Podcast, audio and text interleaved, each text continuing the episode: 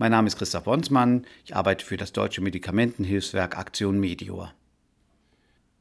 Malaria wird über eine Stechmücke übertragen, die nachtaktiv ist. Und äh, hierbei wird die Krankheit übertragen, die lebensbedrohlich sein kann und in vielen Fällen leider auch ist. Aber sie ist behandelbar und sie ist vermeidbar.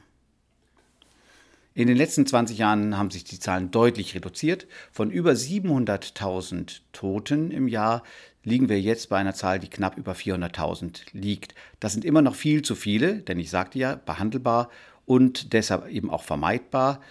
Ähm, die Erfolge wurden deshalb erzielt, weil man ein umfangreiches Bündel an Maßnahmen eingeführt hat. Vor allen Dingen ähm, ein insektizidbeschichtetes äh, Moskitonetz schützt den Menschen in der Nacht vor den Stichen der Malaria-Mücke, aber auch die Behandlung und auch die Diagnose haben deutlich dazu gewonnen. Die Corona-Pandemie hat ja weltweit zu Engpässen geführt und zur Störung der Lieferketten. Und es gibt noch einen weiteren Effekt, und das ist, dass Menschen von Gesundheitsstationen fernbleiben, weil sie befürchten, sich an Corona dort zu infizieren, ähnlich wie bei uns auch in Deutschland. Und das führt dazu, dass Maßnahmen nicht mehr so umfangreich durchgeführt werden können. Und das wird wiederum einen Einfluss haben auf die Zahl der Malaria-Infizierten und dann auch leider auf die Zahl der Malaria-Toten.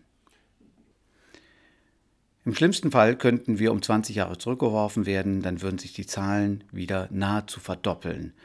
Das ist ganz, ganz wichtig, dass wir das vermeiden. Und dazu gehört eben, dass die Maßnahmen, die so erfolgreich in der Vergangenheit durchgeführt worden sind, wie die Verteilung und Aufklärung für, über die Nutzung von Moskitonetzen, Diagnose und Behandlung eben weitergeführt werden.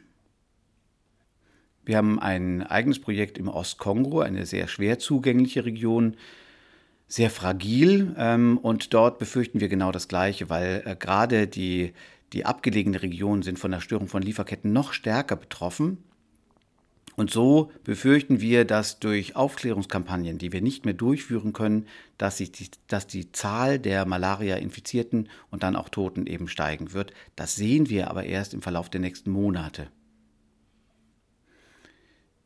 Obwohl der Fokus zurzeit so stark auf Corona liegt, richtigerweise, müssen wir die Kollateralschäden, die Corona verursacht, nicht aus dem Auge verlieren. Und dazu gehört eben auch, dass wir uns um die großen Killerkrankheiten, und dazu gehört Malaria, kümmern, intensiv kümmern.